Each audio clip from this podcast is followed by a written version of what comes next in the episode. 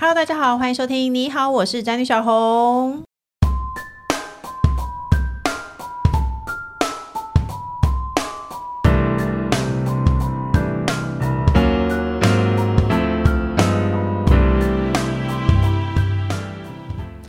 主题是你的减重路也跌跌撞撞吗？胖了又瘦，瘦了又胖的大轮回，你是不是也在其中呢？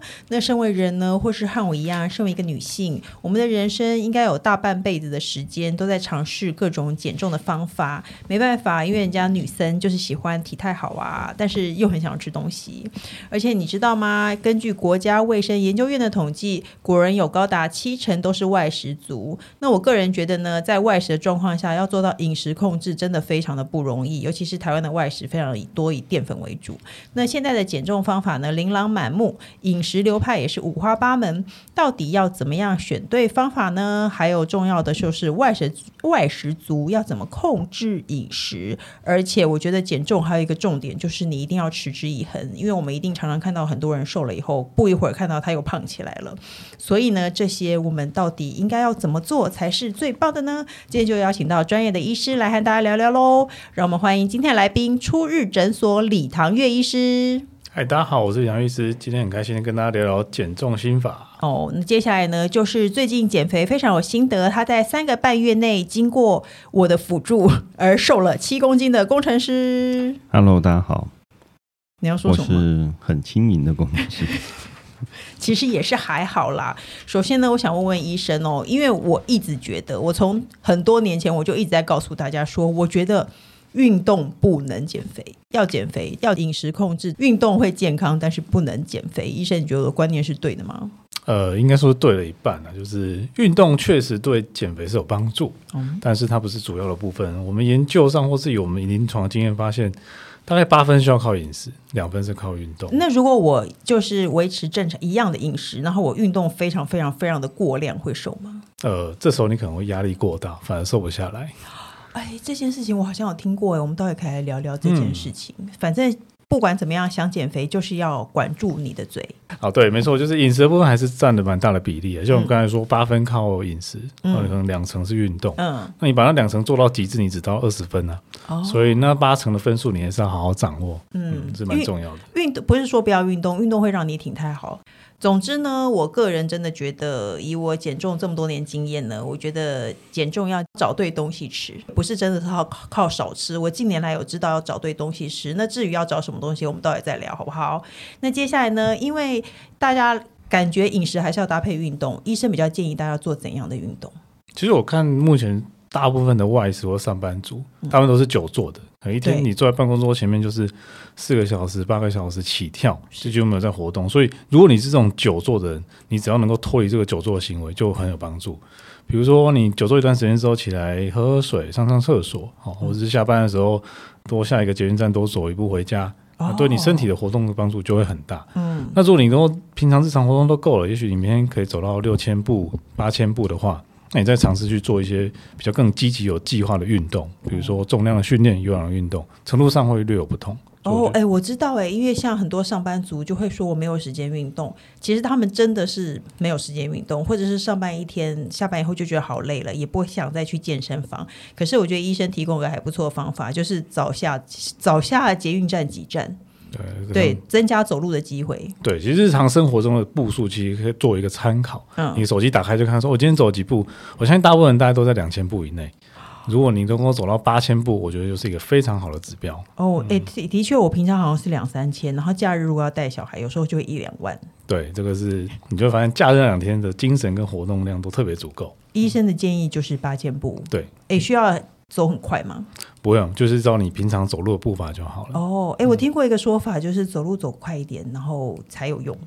没有这件事。实际上，热量消耗是差不多的。哦，比如说你去跑步一个小时，或是你去认真的走路一个小时，嗯，我们讲消耗热量这件事情都是差不多的。哦，所以你不用健走。总之，大家不要太勉强自己，因为我觉得跟饮食控制一样，你只要过度勉强自己，你有一天就会。就会业力引爆。对，像你现在拼命的走，走很快，你隔天脚就酸了。哦，对。你想说那我就休息一天好了。对，通常不要。通常休息一天，你就会想休息第二天。啊，对。所以你知道正常的步伐这样走下去就好了。那工程师最近对减重非常有心得，你要不要跟大家分享一下你的减重心法是什么？嗯，其实是一开始是我哥他有那个糖化血色素过高的问题，嗯，然后因为我我妈也是有点轻微的那个糖尿病，所以我就有点警觉，然后我就去量了一下我的糖化血色素，果然也是超标的，就是也是危险的，然后我就觉得啊，那我还是。因为你想喝酒，对不对？他觉得他身体不好，他就不能喝酒，所以他为了酒，以后他就开始，他为了要喝酒，所以他就开始减重。医生在微笑，医生，你很赞同吗？有些人是为了瘦下来才可以吃更多，所以每个人目标略有不同。对、嗯，但是喝酒倒是有点危险，因为它会刺激我们的胰岛素的上升，血糖控制反而会比较不容易。哦，对。那我觉得了解自己的体质健康说来是非常重要的，特别是如果你发现你每年的体检红字越来越多。甚至目前已经有开始有一些高血压、高血糖或者血脂肪的异常，那这类的我就建议你要去咨询专业的医师或营养师，找到你适合的一个减重或者变健康的方法，真的是比较重要的。可是，可是他瘦七公斤哎，你告诉大家你是怎么瘦的？呃，其实之前好像去年还前年也有透过就是少吃淀粉有瘦过，嗯，但是我觉得那个其实会反扑，就是。就是我，我觉得这个核心最重要的点就是你要找到一个方式去对抗你的食欲。我用的方式也很简单，就是比方说我吃完一餐之后，可能过几个小时，我会有那个饥饿感的反扑。然后我还是会去找东西来吃，但是我也不要尽量不是不要吃淀粉。基基本上工程师他就是少吃淀粉。医生，我告诉你，他以前一个晚上他晚上吃大概两碗半的饭，然后小孩没有吃完他就会扫光。那他后来把两碗半减成一碗，他竟然就瘦了七公斤哎，你不觉得很不公平吗？这是一个蛮棒的方法。可是男生是不是很容易瘦？对，因为我们讲到男生本身就没有一个功能叫做生育。她不用怀孕，不用生小孩，她、嗯、可以可以可能让可以让别人怀孕，但自己不用怀孕，嗯、所以她天生就没有被赋予这个生产的能力，所以在而且她多让别人怀孕几次，因为那件事做了很多，她搞不好又熟了，有可能。她运动量变超大，没错，这是这个方法。然后再就是说，因为这个状况下，你的荷尔蒙比较不容易受到干扰，因为女生有这天生赋予这个生育下一代的这个能力，嗯，所以她的性荷尔蒙就会受到影响。哎哎，因为说到荷尔蒙哦，我就要带到这次主题。因为初日诊所的宋燕人医师呢，和志奇七七有合作推出一个外食减重学的线上课，相信很多人都有看到。那想请问医生，这个线上课程大概是什么样的内容？因为呢，介绍就是有提到减重的成效关键是荷尔蒙体质，可是我们根本就不知道我们的体质是什么。对，什么是荷尔蒙体质啊？我举个例子来说，刚刚才工程师说少吃淀粉，那就瘦下来了。嗯，其实这个淀粉本身就会去影响到我们身体荷尔蒙的分泌，嗯，就所谓的胰岛素。一旦吃进大量的淀粉之后，你身体的荷尔蒙就是胰岛素就会大量的分泌。嗯，那胰岛素高的状况之下，身体是没办法去进行分解脂肪的。是，所以如果你透过减少淀粉这件事情，你的荷尔蒙胰岛素就会稳定下来。嗯，那你的脂肪才会开始进行分解，减少这个脂肪的囤积。哦，那可是你刚刚说到。因为妈妈女生会生小孩，所以生小孩会影响到荷尔蒙的问题吗？对，举个例子来说，像我们在怀孕过程中，肚子就会大起来，对，这时候身体就会下达一个囤积脂肪的命令，在你腹部的地方，嗯，会去保护你的胎儿、你的小孩，所以这时候荷尔蒙就开始进行合成脂肪的动作，嗯，那很多妈妈在产后其实体重没办法快速的恢复，是因为这段时间。有堆积一些脂肪在身上，嗯，可是生完以后那个荷尔蒙不会消失吗？它会有所改变，但是不会完全消失。怎么样可以让它完全消失？我觉得还是透过饮食上的调整，去让你的荷尔蒙能够稳定下来之后，嗯，这个脂肪才会进行分解的动作。哦，哎，说到荷尔蒙，这个让荷尔蒙稳定，是不是跟胰岛素那件事也有点关啊？因为最近减肥的观念里头，好常提到胰岛素哦。对，过去我们都觉得吃东西大概就是一个热量的摄取，那现在发现其实它对身体是产生一个所谓生理的讯号。嗯，像你说吃进大量的淀粉或糖之后，你胰岛素就会快速往上冲。那会怎样？那就像工程师刚才讲的，他的糖化血素可能就会高，糖尿病的风险就会跟着出来。哦、嗯，就没办法获得一个稳定的血糖。所以基本上呢，有一个很先决条件，就是淀粉要先少。因为淀粉是最容易影响它上升的一个因素，所以控糖跟减糖绝对有它的一个必要性在。哦，哎，医生，你看我现在看起来好像是一个正常的女性，可是其实我从小到大我一直都是偏胖的，偏胖一点的女生。然后呢，我近几年来比较瘦，我后来发现有一个原因，除了 我之前有去打减肥针以外，我后来发现有一个原因，因为我近年来我被裁员了，所以我天天自己做饭。我觉得吃外面的东西非常非常的不容易瘦下来。可是大部分的人，真的七成，我们刚刚说到七成的国人都是外食族，因为大家都很忙，上班族哪有空自己做饭？所以呢，外食要怎么挑，就是要非常难的一件事情。哎，医生有没有什么建议的外食方法、组合方法？对，我们刚才提到说，呃，你外食的时候，通常大部分是很忙碌的。所以你需要快速的取得这个食物，而且台湾的外食几乎都是面呐、啊，或是一个便当，然后饭超多。对，因为淀粉类是最容易准备的食物，也是最容易保存的食物。对，所以在外面要取得蔬菜跟蛋白质，确实有它的难度。嗯，再加上我们有时候外食上班族很忙碌，中午午休时间只有半小时或一小时，而且外面的菜都好油哦。对，所以我们就会根据说你目前的体质是怎么样，你对于这个淀粉耐受程度是多少，或者是你荷尔蒙的状况是如何，去选择一个你适合的食物。哎，可是我们怎么知道我们的体质怎么样？对，这个其实可以透过一些方法，比如说，呃，看看你目前身体的一个状态、体质的类型。那举例来说，好，如果你是那种胰岛素阻抗或者胰岛素分泌有问题的人，你通常就会有一个很大的肚子，你的内脏脂肪量会很多。很多中年男子都这样啊，所以他们多少都会有点胰岛素阻抗的问题。哦，那如果加上像你讲到中年男子，也许说到了慢慢的年纪增加之后，他的男性荷尔蒙也是下降的。嗯，这时候他胰岛素的问题又会更严重。啊，男性荷尔蒙下降就会让。胰岛素阻抗本身就会增加，对，所以这个状况之下的时候，你对淀粉的耐受程度就越来越低，也就是说你的体质就会开始改变。那这时候你如果跟过去一样吃两碗半的饭，那你体重当然就会快速的上升。哦，哎，那可是我问医生，因为我是一个很年轻的时候我就没有很爱吃饭的人，所以我的淀粉量本来就超少的，所以我现在发现呢，我基本上我就算不吃淀粉，我也不会因此而瘦。哎，这样是不是很吃亏？所以是不是有很多年轻，我们要不要鼓励年轻的听众？你年轻的时候还是要多吃饭，像工程师这样两碗饭变一碗，这样就可以瘦了。但是你就会养成自己一个胰岛素阻抗的体质啊，所以年我们也不鼓励年轻人趁自己二十岁的时候一天吃两碗饭的饭就对。其实我们很很多整间的一些客户，他其实很年轻，只要二十出头岁，他这样吃还是会变胖啊。嗯因为你每个人体质状况不同之下，嗯，你不要看到别人说哦，他是可以吃两碗饭，我就跟着这样做，你一定会跟着变胖。所以每个人的体质是不一样的，就像你要先搞清楚自己是什么体质。对，就像我们身边一定有那种朋友说，怎么吃都不会变胖的。对，没错，你相信有这种人吗？呃，一一定会有这种人。哎，可是我我相信有的人怎么吃都不会变胖，可是有些人说他呼吸都会胖，我不相信。呼吸倒是有点夸大。很多人会说我真的吃很少，可是我很胖。或喝水都会变胖。没有，我觉得他一定在不为人知的地方吃了一些东西，或者是说，其实这个世界上有很多热量陷阱。比如说，很多人觉得吃水果会瘦。对，这个是一个蛮大的热量陷阱。水果不只是热量的问题，嗯，它可能这些果糖会传达给我们身体一个合成脂肪的讯的一个讯号，嗯，就跟酒精一样。其实就算你喝进去的酒精质量没有很高，但是对肝脏来说，它就是一个合成脂肪的讯号。你看，酒精也不能很多。我看起来像酒精成瘾者吗？就是算多啦，可是那医生，你可不可以告诉我妈杨美云不要吃太多水果？很多长辈都觉得吃水果超健康，我就是可以毛起来吃水果。我觉得各位可以去思考一下，我们吃水果的目的是什么？大家想到是可能是维他命，可能是纤维质，嗯，但事实上这些东西，你只要蔬菜吃够的话。都可以获得足够的纤维质跟维生素，嗯，并不需要额外去吃水果来达到这个目的。哎、欸，这是真的，因为不只是医生这样说。我后来，我因为我之前去产检的时候，那个医生就一直嫌我很胖，他就我在怀孕，我明明就是一个孕妇，他竟然跟我讲说，你不要再吃水果了。对，他说你想要什么营养素，别的地方都有，你不需要吃水果。嗯、然后我就从那时候养成了，我现在水果真的吃很少很少的习惯。对，而且甚至现在有些人追求养生。他会去喝果汁，他觉得果汁可能比一些饮料更健康。没有，那对，事实上这些果汁不只是水果，还把里面的纤维都过滤掉。嗯，那喝进去对刚才提到胰岛素跟血糖影响是更剧烈的。哎、欸，那果菜汁呢？很多老人喜欢打一种超多东西的果菜汁。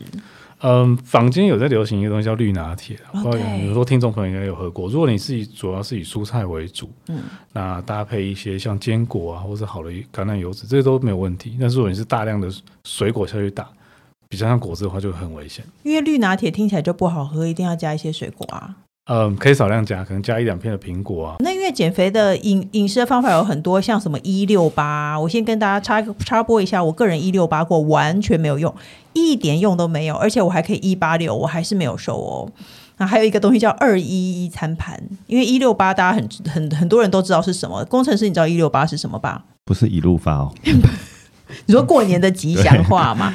一六八是十六个小时空腹，就是你你你要吃东西，你就在那八个小时之内进食，哦、然后十六小时都不要进食，哦 okay、是这样吧？这个这个会有个盲点，就是你如果在那个八小时里面吃了八餐，嗯，那就是很危险的事情。对，我跟你讲，我后来问过一个那个专家，那个专家就跟我讲说，一六八的意思其实是，如果一个正常人你要在八小时之内进食，你一定不会。像你平常你可以进食十或十二个小时吃那么多，可是我不会。我如果一六八，我就觉得说天啊，快要快要八八快要结束了，然后我就会吃超多。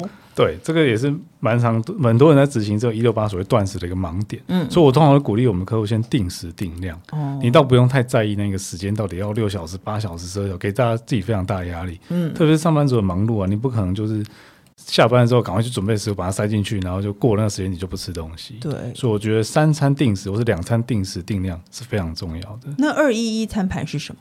二一餐盘其实是一个原本它是在哈佛发明的一个叫健康餐盘，它讲的是去怎么样符合我们人体的营养需求做设计。嗯，那二一就是一个比例，那我们可以拿到一个餐盘，也许是正方形，也是圆形。那我们把这个餐盘分成四个等份，嗯，那其中两份呢要吃到足够的蔬菜。嗯，就是所谓的纤维质。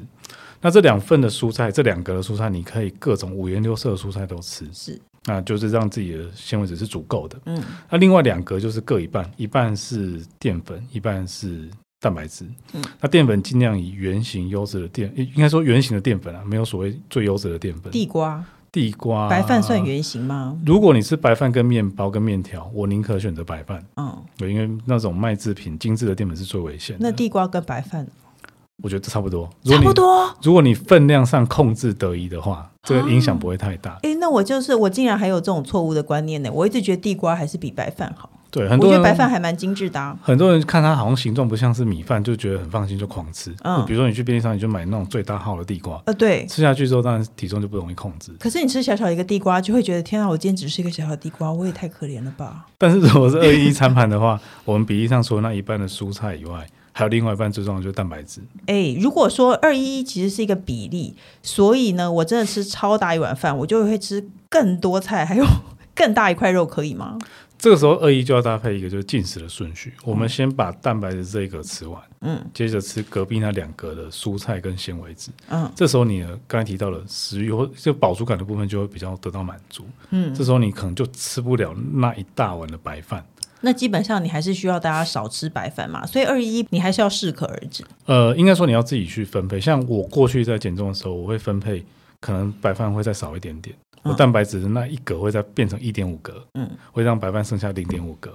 就是这也是回应我们刚才讲的体质或荷尔蒙这些问题。如果你对于这个白饭的耐受程度是很差的，嗯，你可能吃一碗就会变胖的，那你可能真的要认真思考一下，把它减到半碗。哎，那所以我们要如何不去？我们不去诊所，我们也可以知道自己的那个耐受体质嘛。Okay. 初步的话是可以有一些方式去判断，就刚才提到，就是说你胖肚子的人，嗯，我觉得内脏脂肪比较多的，胰岛素阻抗通常是非常严重的。那或者再举例来说，如果你是那种容易水肿的，嗯、或者容易手脚冰冷、容易掉头发、睡眠也不好，有可能就是一些甲状腺的问题。哦，甲状腺造成一个甲状腺低下的肥胖。哎，所以你们的线上课会有仔细的研究，仔细的讲解这些。这些叫做什么症状？对，我们会有一个六大荷尔蒙体质的初步的分型。哦，因为真的太多了，所以大家想真的很想知道的话，还是去看线上课哦。因为我还是比较在意产后妈妈这一点啊，因为我们频道真的非常多妈妈。刚刚呢，医生有说到说，妈妈就是会因为一些荷尔蒙的影响，你本来就会比较容易是胰岛素阻抗吗？对，就是你如果怀孕过程中增加的体重太多，哦、你就可能会得到。因为很多妈妈其实是。我觉得这概念也没错啊，因为就希望怀孕过程中可以补到自己的小孩，一人吃两人补，但实际上都补到自己的体重而已，小孩不并不 没有这么容易去获得这些营养。哦，所以可是其实我一直觉得产后能不能瘦下来是命，就是呢，我个人两胎都胖很少，我都只有胖，我第二胎只有胖七公斤哦，后来我生完很久都还有六公斤在身上，是不是很不公平？小孩根本就三了，我都还是有六公斤在身上，然后我就一直告诉各位各位。孕妇说：“你们真的不要太在意你到底胖多少，瘦得回来就是本事。我也听过很多胖二三十公斤的，一下月子在坐月子的时候就瘦回来了。然后我就会告诉大家说，你真的不用在意，你只要在意你之后瘦回来。所以这是错误的观念，对不对？因为你那时候如果胖太多的话，会养成你的易胖体质。没错，这时候你荷尔蒙就开始改变。哈那但是我必须跟妈妈们说，其实产后的肥胖并不是孤单，就是研究上它有九成以上的。”它会增加大概百分之十的体重。嗯，比如说你原本是五十五公斤的，嗯，你怀孕过程中，这个怀孕生产之后可能会变成六十公斤。啊，有百分之五十以上会增加百分之二十的体重。原本是五十五公斤的，你可能会超过六十五公斤。所以这个体重增加其实是蛮常见的。而且我跟你讲，体重没有增加的也不要唱求，因为其实你的体态改变了，你的肚子就是会变大。对，而且你会觉得我肚子变大，跟我体重没改变。我跟你说，你普安乳你胸部就变小了，是不是？你的肉往下走了。嗯，因为它都是脂肪的消耗啦，所以就看你目前身体的体质会决定你脂肪的分布的位置。可是问题是，我觉得产后妈妈有很多。就是比如说，我们白天都在带小孩，会非常的忙碌。我们已经知道身材走样了，然后心情也不好，然后那个晚上白天都在带小孩，非常忙。然后小孩一睡觉，开始很想要吃东西。如果对于这种很容易深夜暴饮暴食而导致体重增加母亲，医生有什么建议？好，其实我也刚经历过这种痛苦，因为小孩才一岁多啊，然后另外一个小孩最近才出生，天哪！所以我有经历过一段夜间 暴食的。你也会吗？对，我也会，而且我的状况也。不算轻微，那多严重？我好想听。我那那一段时间，我儿子刚还没睡过夜之前，我那两个月好像胖了也快五公斤，啊、嗯，多了。对，因为我你，你还是你为了让老婆安心，因为老婆那时候一定会自信心很薄弱。我觉得要需要去支持他，所以两个一起变胖。哦、不知道当然开玩笑，就是还是要想办法把体重控制下来。嗯、因为我那时候的状况是。比如小孩一哭闹一结束，嗯，把他弄睡之后，你就有自己的时间，然后开始吃泡面。自己的时间，你就是想要去做一点白天没办法做的事情，划手机、追剧，嗯，追剧当然就要配一点高热量的食物，或者是手机 Uber 一打开就开始狂点乱点，这样不就是这样吗？但或或者是我就会把我冰箱全部能吃的东西全部拿出来吃掉，对。那我后来发现，就是不要让自己在房间或者在你的冰箱里面有太多的食物的选择。啊，如果你这时候有一堆可乐，嗯，或者是一堆水，你一定会先选可乐。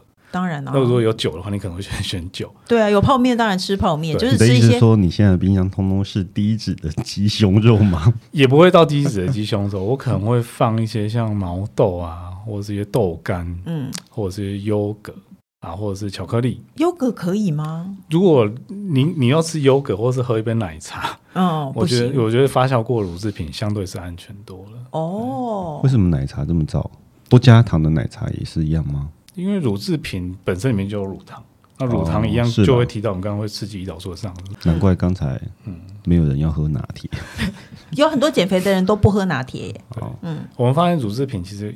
对某些人来说会造成身体的发炎，特别是妈妈如果是性荷尔蒙比较不平衡的话，你就要特别注意咖啡因跟乳制品这样的东西。哎、欸，其实我那这么说来，我有听过，就是有的人怎么瘦都瘦不下来，他后来还戒牛奶和蛋，然后就就好像就瘦了，而且还我还听说一个说法，说背都变薄了。这个这个提到的是跟肠胃的健康比较有关系，哦、因为我们每天没有意识的吃的东西，比如我们从小到大就被灌输你要喝牛奶，嗯。吃蛋蛋也是会有，但大部分就有关有个观念，就是我就喝牛奶可以补钙啊，也可以增加你长高等等，所以我们从小就习惯做这件事情。嗯，但是我们后来在诊所发现，很多人他其实肠道对于这种牛奶、鸡蛋，甚至这些麸质的制品，它是过敏的。那你这样不断的在刺激你的身体，肠道就会发炎。那肠道发炎之后，就会开始肠漏，肠漏就造成系统性的全身的发炎。哦，所以你你只要停吃这些东西之后，你身体发炎缓解之后，你就会变得比较舒服。而且体重就更容易去控制。所以，我刚刚刚因为刚刚医生有说到说怎么样是比较好的东西，所以我一直认为工程师减肥那个能够成功算是我的功劳。因为他哥哥其实当初他哥哥跟他一起就是那个东西叫什么糖化血色素过高，他哥哥是他们家我们都说他们家人是淀粉斗士，他们都吃超多超多的饭，然后他哥哥的饭量比他更大，然后他哥哥其实比较偏向可能外食，所以呢他真的很难减少饭量，或者是说他他已经习惯性了，所以他不吃饭他就觉得他很饿。然后我的观念里就是，你蛋白质吃的够多，你就不会饿。对，所以工程师开始减肥后，就我也就买了很多冷冻毛豆，还有那个大块的肉，就是我们家就是一定会有大块的肉。我觉得这些东西你只要塞满了蛋白质，你就可以不要吃那么多淀粉，也不会饿。对，因为我们刚才讲食物是一个讯号，是一个信号。嗯、那像蛋白质，它就会到我们肠道里面，会去刺激一些所谓跟饱足感有关的荷尔蒙，嗯，就是肠道肠泌素，嗯，就是 Y Y 生态这些东西。哦、那这时候这个肠泌素就会告诉你，你现在已经有在吃东西了，嗯，你可能要放慢速度。那不用一直吞一直塞，因为有时候我们可能进食的比较快，或者是吃大量的淀粉之后，其实没办法传到这个讯号，你就很可能过量饮食，哦、你可能饭就要先扒个两碗，嗯、你才会开始有饱的感觉，你才会有意识的停下来。嗯，那如果你先吃蛋白质或者刚才讲的纤维质，这两个都先吃的话，你饱足感比较强，你可能吃到七八分的时候，你就觉得哎、欸、差不多了，该停了，而且是舒适的那种。胃胃有饱足的感觉的停，而不是那种吃到很撑的时候才停下来。哦，因为医生刚刚说到肠泌素，我觉得这是一个很重要的东西。因为我个人有打过减肥针，减肥针就是肠泌素，对不对？对。我跟大家分享哦，我打减肥针在四十天之内瘦了七公斤。大家不要马上关掉，然后马上去买减肥针，千万不要。因为我跟大家分享，我我好像是前两年吧，疫情的时候我打减肥针，以后我发现我整个人很松弛。减肥要循序渐进的。靠着饮食控制会比较好，像我在短期之内真的瘦太多，我整个人变得好垂哦，是不是有这种事？会比较，有些人可能减的过程中会非常没有精神，对，开始会掉头。我倒不会没有精神，可是我变得很松弛，然后整个肉肚子的肉就会从裤子翻出来，翻到外面。对，因为这可能是你的脂肪。过去堆积的比较明显一点的地方，开始有一些流失之后，嗯，你就会开始觉得那个好像皮肤开始皱皱的，对，或者取线条越来越不不满意，是不是瘦太快的原因？对，这个可能是减重速度过快。所以应该要怎么样？一个月几公斤才比较合理呢？嗯，这个目前没有一个明确的共识。那我们发现，你如果一个月减大概一 percent 的体重，嗯，是相对比较安全的。一 percent，比如说我是一个一百公斤的，嗯、我一个礼拜可以抓一公斤，嗯，那八个周就大概是八公斤左右，嗯。因为很多减肥的人要求快，可是呢，我个人的经验来说，我觉得你想要短期之内你真的发狠，你跟他拼了，然后你做了一些很激烈的事情，其实你可以很快瘦下来。可是这种人通常很快就再胖回去了，对，溜溜球效应，可不可以跟大家解释一下？这个有有一些状况就是。就回到我们有人常听到会就做一些像是节食的减重，或是一些比较激进的减重法，我只喝水或只吃某一种食物，催吐、催吐或三餐只吃水果的减重法。嗯，这个短期内也许会有些效果，因为热量是变少的。但是你身体其实很聪明，嗯，你吃的越少的东西，它代谢会变得更慢。它可能怕你现在可能在经历一个饥荒或是一个生存的危机挑战，嗯，它就会把你的代谢变得更慢更慢，所以你到时候就很容易到卡关。那卡完之后，你可能开始会觉得，哎，算了，就下次再试试看吧。嗯，你就开始恢复之前的暴饮暴食。是，那你体重就快速的上升。哎，说到卡关这件事情，我觉得我也是非常的有心得。哎，我四十岁之后就发现，我以前我年轻的时候花太多时间在。吃很少，很在节食，所以我四十岁之后，我怎么节食都没有用。我吃的已经比一般人太少了，我一天大概只会好好的吃一餐，我都还是完全瘦不下来。所以我真的非常推荐哦，你们这个课应该有教大家，因为我后来觉得要减肥，我现在我知道太晚了。要减肥的重点是你要正确的饮食，你要吃进对的东西，而不是你纯粹少吃。对，因为外食族很常遇到就是。可能选择还不知道怎么选。对，过去我们没有这方面的学习，或者是没有告诉你说哪些食物对你的体质是适合的。而且外食有点难呐、啊，说真的。对，所以我们想象一些健康食物，大概就是像水煮餐或者健康餐盒，然后难吃的要命。对，而且可能营养素也不够。嗯，所以我们这个课程是希望大家可以在各个场域都适合。你今天去夜市，今天去便利商店，今天去。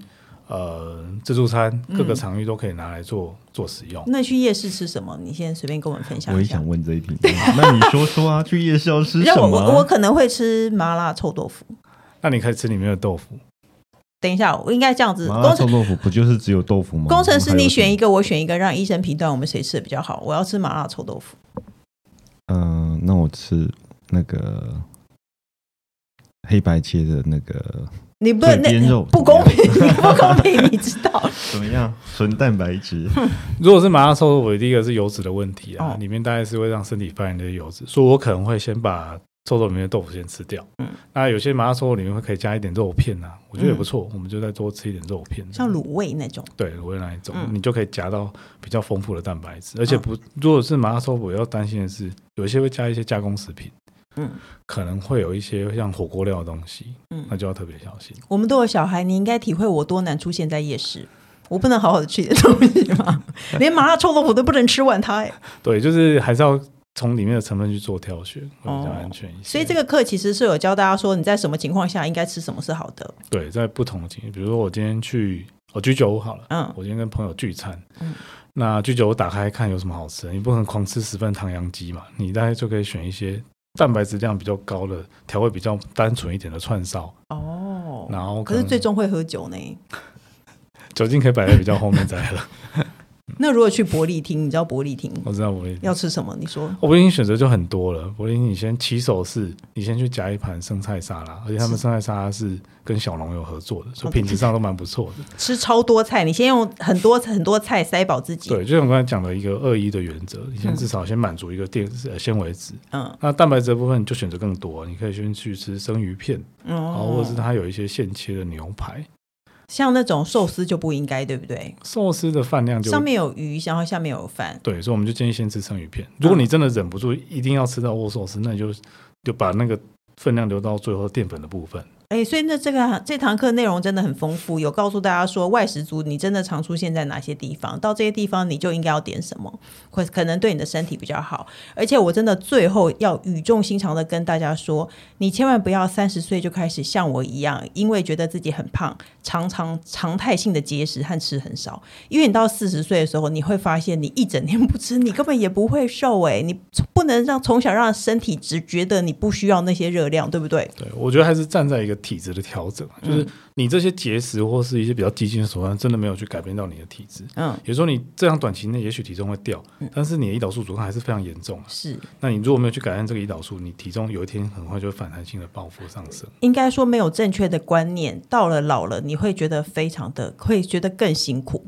想要瘦下来更辛苦，你应该年轻的时候就养成正确观念。所以正确观念就是可以去看一下线上课，好不好？那最后请医生对正在减重路上的人喊个话。好，我觉得减重其实是一个身体变健康过程中附加的一个结果。嗯，所以我们要想的是如何让身体变健康。嗯，那调整体质是一个其中的关键。是，那一旦你能够健康的瘦下来之后，你生活才会更有弹性，你就不会一直去限制自己，这个不能吃，那个不能吃。嗯，也许你选择就会变得更多。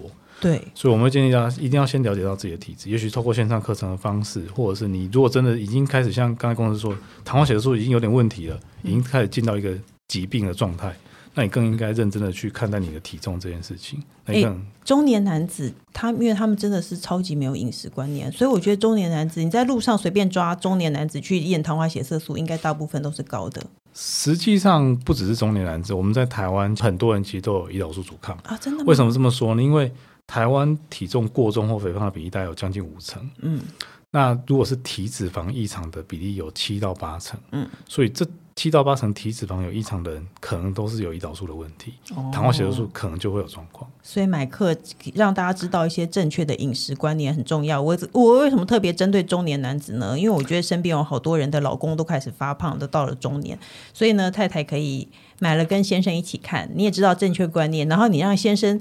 你让这些话进入他的心里，也许他中午在买便当的时候，他就会做更正确的选择，而不是就是提一个便当，然后再拿一个珍珠奶茶之类的。对，没错，这个是台湾人蛮常见的一个外食的组合，就是便当配珍奶。嗯、对，那。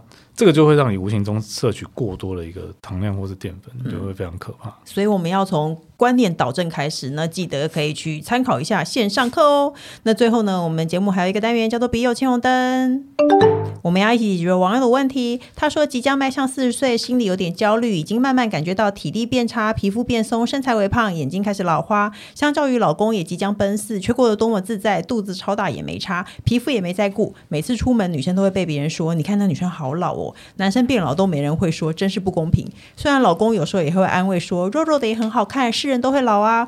可是男生的手机里都充斥了二十岁年轻妹妹的大奶妖兽照啊，没人会储存四十岁妇女的吧？想请问小红如何面对四十岁的焦虑？你是如何保持现在这么好的状态？她是迈向中年的女子，我状态没有好啦，不过我确实这么说来，我觉得我跟三十岁比比较那个。比较愉悦，所以你可以去打凤凰电波，看起来状状态比较好。医生，我想问你，你老婆刚生完小孩的时候，你会告诉她肉肉的也很好看吗？哦，这当然不会啊，因为因为她就会说，她只会想到肉肉的。你说我肉肉的，对，对，前提是肉肉这件事情先成立，才会决定好不好看。那你心里有没有觉得你老婆生完小孩变胖？我觉得还好哎。我觉得，因为我自己，你是不是想赶快带开这个话题？我觉得这是一种转念的行为。像我自己曾经胖到九十四公斤的时候，我老婆也觉得还好啊，我还是很帅啊。啊，你几年前胖九十四？六年前，六年前。天哪，那你花多久时间瘦下来？大概一年吧。你就是靠你现在可能是六十现在七十五，七十五，我现在七十五。哇，那你好厉害哦！你怎么瘦的？就是靠着正确的饮食。那时候真的没有任何概念，即便我是一个医生，嗯，我在平常，比如说我上班的时候、工作的时候，我一样就是手手在医院医院的人坐在订饮料。哦，对，没错，所以每天一定有一杯全糖的真奶。全糖在医院里喝全糖真奶，才有精神啊！所以，所以大家他值班的时候压力真的很大，你就会想要乱吃狂吃。嗯，我就去医院里面便利商店买一堆零食，然后把它吃掉，这样子。后来你有用激烈的手段减肥，还是你只是回归正常饮食？我曾经想要用很激烈的方式，嗯，但是都失败了。嗯，比如说我就去健身房狂练两个小时，每天，那会更饿哦，就更饿。像很多人说游泳完会更饿，那你不如不要游泳，然后你也不要吃东西。游泳的问题是它。是最容易让你饿的运动，因为我发现很多减重的医生会告诉别人说，如果游泳完会让你想吃，那你就不要去游泳好了。我倒觉得，如果游泳完真的很饿，就真的不要去游泳。你我宁愿去多走路也比较，因为你报复性的饮，像我之前运动健身，我就想要去狂吃。嗯，我可能买完麦当劳吃完之后觉得不满足，我就才去便利商店狂买东西吃。所以、欸、你一个医生呢、欸，你至少应该吃鸡胸肉吧？